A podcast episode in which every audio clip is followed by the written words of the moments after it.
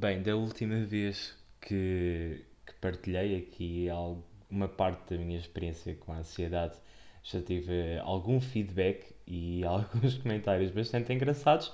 Talvez o mais engraçado seja que uma parte de mim ah, tenha nascido com uma vocação para ser padre.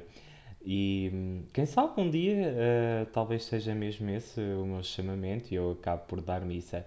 Mas da última vez falámos sobre, hum, sobre um assunto que eu depois fiquei a pensar e que achei bastante pertinente, que foi o assunto das relações e o facto de eu ter estado numa relação que acabou devido, em grande, grande, grande parte, eh, ao facto de eu não estar bem a nível de, de saúde mental. E, e porquê? E isto é, acho que certamente será comum em muitos casos e na altura eu lia bastante sobre isto e via que a taxa de sucesso das relações era bastante baixo, eh, não era um cenário nada animador. E, mas porquê? Eh, pensava eu, e ao ao longo do tempo eu fui vendo e de facto comecei a perceber que hum, há motivos bastante claros pelos quais as relações não funcionam uh, para quem tem este tipo de, de, problemas. Porque, primeiro, é um compromisso muito grande. Nós não estamos. Uh, a pessoa que, que está connosco acaba por não estar só a viver connosco, mas está a viver connosco num estado de doença. E depois é uma doença que acaba por ter muitas variantes, aqui um bocadinho, digamos, maníacas, uh, e acaba por haver muitas. Digamos, acaba por haver muitos conflitos, em parte também porque as pessoas não sabem lidar uh, com a situação e, e depois caem sempre naquela frase do costume do tu tens que ter força, tu tens que, tens que fazer por ti, tens que, uh, tens que lutar contra isso. E a verdade é que às vezes não é possível lutar contra isso. Nós controlamos, nós uh, tentamos manter as coisas dentro ali de um patamar de, digamos, um patamar que o nosso autocontrole permite ter, mas lutar contra isso é algo que é muito abstrato. É, é um tipo de apoio muito abstrato. E houve uma coisa muito interessante que eu vi um, há uns dias em que sobre mesmo esta questão de, de, dos terceiros que lidam com, com pessoas que têm problemas de saúde mental e uma coisa que, que eu achei que fazia todo sentido que é o facto de não impedires ou seja, com isto não quer dizer, também não vais incentivar, não é? A pessoa a dizer, ah, sim, sim, olha, estás, estás aí a passar mal, passa mal. Não, não é essa a questão.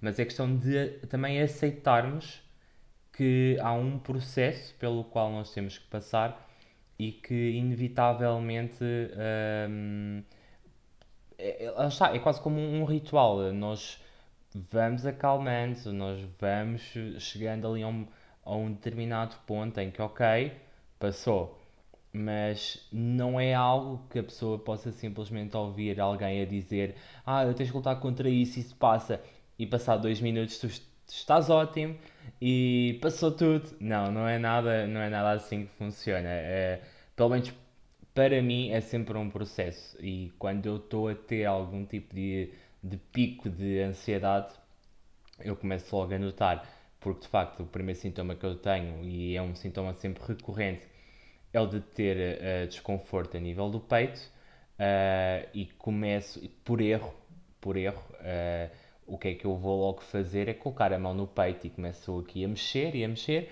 até ao ponto em que já nem sei se me está a doer o peito pela ansiedade ou por simplesmente eu estar a aplicar sempre pressão sobre o ponto onde eu tenho o desconforto. Uh, ou seja, lá está, isto acaba por entrar aqui num ciclo muito vicioso que é difícil de nós uh, rompermos.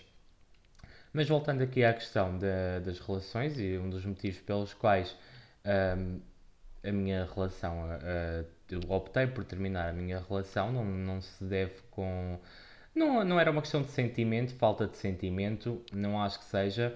Simplesmente era uma questão também de justiça e de talvez algum humanismo para com quem estava a acompanhar-me, já neste caso já há alguns meses com a doença, e eu perceber que uh, as coisas estavam a chegar a uma situação limite em que eu não tinha espaço para mim, para eu conseguir resolver a situação uh, ao meu ritmo e da forma que eu queria, e a outra pessoa também não tinha espaço para poder viver a vida dela comigo, porque eu acabava por estar 100% ocupado com uma doença que eu não compreendia ainda muito bem e que era muito difícil e vezes certas coisas como sair da cama de manhã, um, fazer certas atividades eram muito complexas, tipo, era um, todo um processo que eu precisava de ter para as fazer. Eu hoje, para mim, é super natural fazer, se calhar, uh, levantar-me e dizer, olha, bora, vamos limpar a casa, vamos fazer, vamos acontecer. Mas como a, a minha ansiedade estava muito centrada na questão física e na, no meu receio de ter algum problema cardíaco, tudo o que iria envolver esforços exigia de, de mim uma grande concentração e uma grande preparação para eu conseguir fazer as coisas a um ritmo bastante lento para não, digamos, exaltar-me. E isto chocava, choca, uh, porque as pessoas uh, pensam, lá está, que não, isso não é nada, tu tens que contrariar, então vamos lá. E tentam que tu entras num ritmo que naquele momento já não é o teu, tu não reconheces aquele ritmo, o teu corpo não está preparado para aquele ritmo e, como tal, o que vai acontecer é que vai piorar a situação ao ponto em que qualquer atividade que tu tenhas que fazer, tu sentes sempre uma pressão enorme em torno de, dessa atividade e é, é difícil. Um, para mim havia certas coisas e lembro-me isto é a coisa mais absurda que possam imaginar, mas um dos grandes pontos de stress uh, que eu tinha na minha relação vinha do facto de eu deixar o pano da loiça dentro do lava-loiça e não fora do lava-loiça, bem escorridinho, bem apertadinho, lá bem dobradinho num canto. Não, eu deixava no lava-loiça porque para mim, para mim era uma coisa totalmente indiferente. Era, pá, desculpem lá a expressão, era cagativo. Uh, era a minha menor preocupação era se o pano da loiça estava dentro do lava-loiça ou na borda do lava-loiça. Mas para, para a pessoa que me acompanhava, isso de facto era um problema, era um transtorno. E era o chegar a casa, e eu até percebo que chegam a casa, chegam exaustos do trabalho, não é? E que se calhar gostam de ter as coisas organizadas da forma que, não sei, que idealizam. E de um momento para o outro, pronto, as coisas não estão naquele sítio e daí uh, vem sempre aquele comentário do já disse uh, eh, 50 vezes que o, isto não é para estar aqui, é para estar ali, e porque isto e porque aquilo. Isso para mim era uma coisa tão mínima e tão menor naquele momento um, ehm, que eu pensava assim: eu vou estar-me a preocupar com um pano quando tenho de me preocupar comigo mesmo e, e muitas vezes não o consigo fazer. Eh, ou seja, como é que eu vou me preocupar com uma coisa como um, como um pano, que é um objeto? que nem sequer faz, pronto, não faz nada, não é? Não estamos a falar de um animal, não estamos a falar de um cão, estamos a falar de um pano, de um simples pano. E de facto uh, são estas, foram estas pequenas coisas que foram fragmentando e que foram me fazendo perceber de que eu não estava à altura da exigência, uh, exigências que se calhar até eram naturais.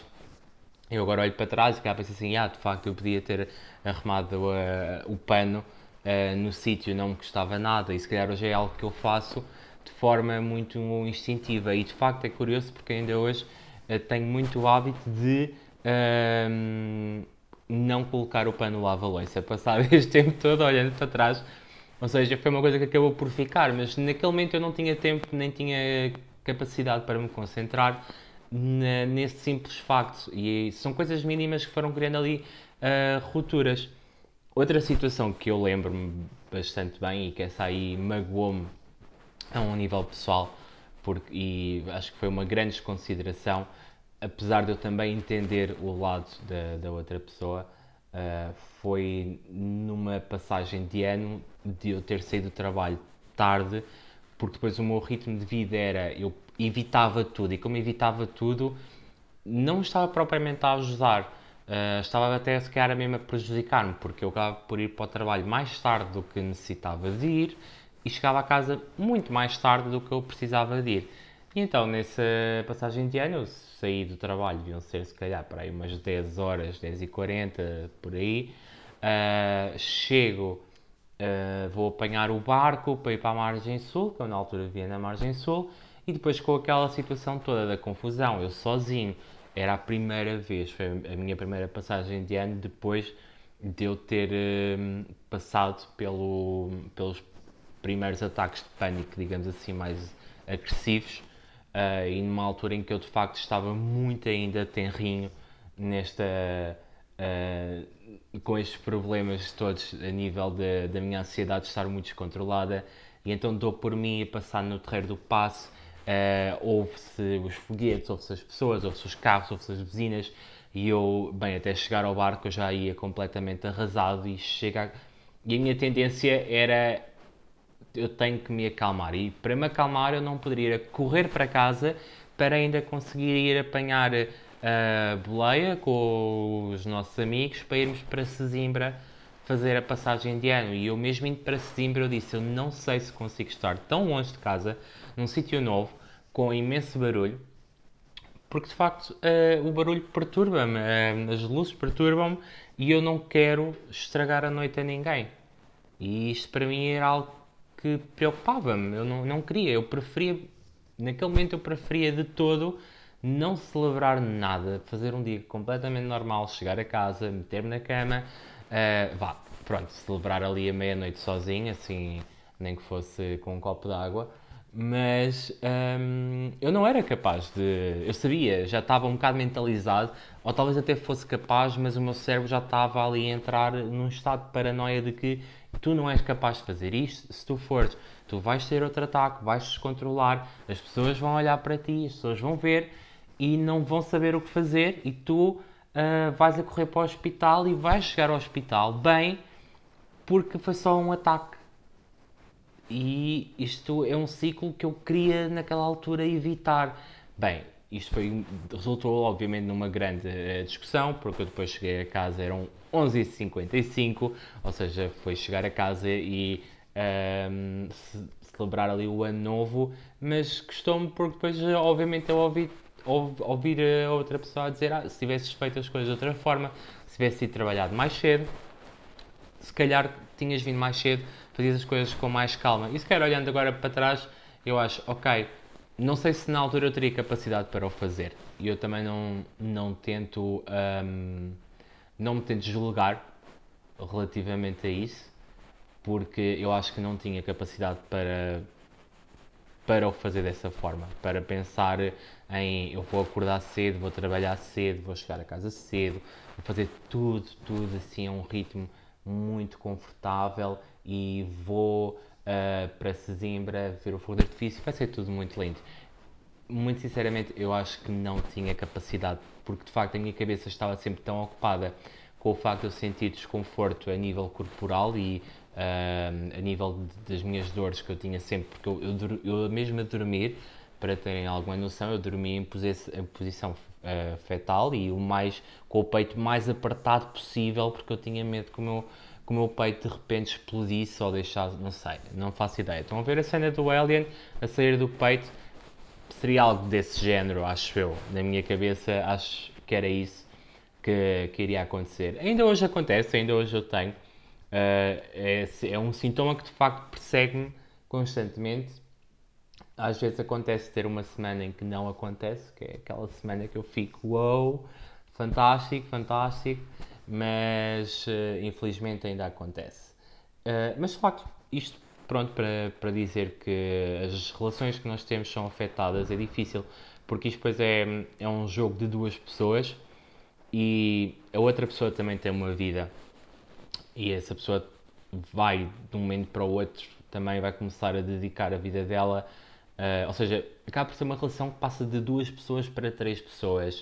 Uh, és tu, essa pessoa e a doença como se fosse uma terceira entidade que está ali no meio. E tudo aquilo que vocês fazem vai sempre meter eh, ali a vossa, o estado de paranoia no meio, em que queres ir fazer isto, queres ir jantar e tu pensas, não, eu hoje não, não, estou, não estou bem para jantar, não, não quero ir. Acaba por ser um bocadinho injusto para outra pessoa, porque outra pessoa de facto já também tem tem, aliás, certeza absoluta que outra pessoa tem necessidades e essas necessidades não, não são atendidas, nós não temos capacidade para ir mais além em determinados momentos e ultrapassar e fazer esse esforço, porque a realidade é que todos os dias são um esforço e não é um dia em especial. Para nós, sim, vai ser mais um dia com um esforço adicional. Ou seja, não, eu não vou dar uh, naquele dia, não vou, não vou estar a dar os meus 100%, vou estar a dar os meus 150%, porque no resto já estou sempre em 100%. E acho que é, é difícil, é difícil gerir. Uh, mas eu não censuro nenhuma das partes em relação a isto. Eu acho que hum, é possível as coisas resultarem, mas tem que haver de facto uma grande compreensão, tem que haver uma grande vontade, uh, obviamente, as pessoas estarem juntas e tem que, tem que saber viver uh, com, neste caso, a três e não apenas a dois e não assumir, porque nós não podemos de facto aqui assumir que a pessoa que, que está ao nosso lado que é, que é a mesma pessoa. Isto no meu caso que foi uh, uh, estava numa relação que apanhou este período de transição, ou seja, a pessoa conheceu-me num estado e viu-me transformar num outro estado em que não tinha nada a ver uma pessoa uma com a outra. Era, eu mudei completamente, radicalmente. Mas uh, é, é, muito desconfortável esta questão e mesmo com os amigos isto tem algum impacto. Eu não, na altura, lá já estava tão ocupado que eu nem com os meus próprios amigos eu muitas vezes uh, falava sobre realmente o que é que, o que estava a acontecer, o que é que as, os meus episódios no hospital foram coisas que, que eu guardei para mim porque de repente a minha vida mudou e focou completamente só no facto de eu tenho que, ok, tenho que melhorar, está-se aqui a passar alguma coisa, tenho que tomar esta medicação, mas é curioso porque olhando para trás eu até penso, eu nem sei que perspectiva é que eu tinha relativamente à minha vida nessa altura. Não sei se. Acho que passado os primeiros seis meses eu lembro-me de começar a, a, melhorar, mas esse período eu não me lembro se eu esperava que de um dia para o outro eu simplesmente acordasse e, e ficasse bem. Se calhar era o que eu esperava que acontecesse e não. não pronto, infelizmente não aconteceu dessa forma e com o passar do tempo começo a perceber que também a noção que eu tinha colocado na minha cabeça daquilo que significava estar bem era não era correta, não era não, porque lá está, porque ninguém está bem, ninguém está perfeito. E eu não podia colocar essa pressão em cima de mim de que eu haveria de estar num estado de felicidade extrema, pura durante uh, meses de e que isso fosse normal, porque não é normal. Ao longo do dia nós temos vários moods, vamos passando por vários, várias sensações, vários sentimentos. Uh, de manhã, se calhar, quando acordamos, estamos mais mal dispostos, à tarde, estamos mais bem dispostos e à noite voltamos a estar um bocadinho mais mal dispostos, não sei. Isto vai de, de pessoa para pessoa. Obviamente que naquela altura o meu objetivo era achar que eu ia acordar bem disposto ia ia basicamente estar o dia todo bem disposto e que ia ser uma pessoa extremamente feliz e que isso haveria de se repetir sete dias por semana. E de facto não, não acontecia, era uma, era uma ilusão, mas de facto isto mesmo uh, isto é complicado de se lidar e mesmo com, seja a nível de relações e mesmo com amigos é muito complicado, eu cheguei a ter jantares marcados uh, em, na minha própria casa e eu chegar já quase a ter um ataque de pânico e eu ter que dizer às pessoas: olhem, eu vou deitar-me um bocado porque não estou bem disposto. Isto era uma coisa que era, é estranho, não é? É estranho, gera sempre preocupação. E mais estranho ainda, isto aconteceu algumas vezes. De uma dessas vezes aconteceu até com pessoas que não eram minhas amigas, eram amigas do meu namorado ou seja, eram pessoas que ainda não me conheciam assim tão bem, não tinham assim grande intimidade comigo.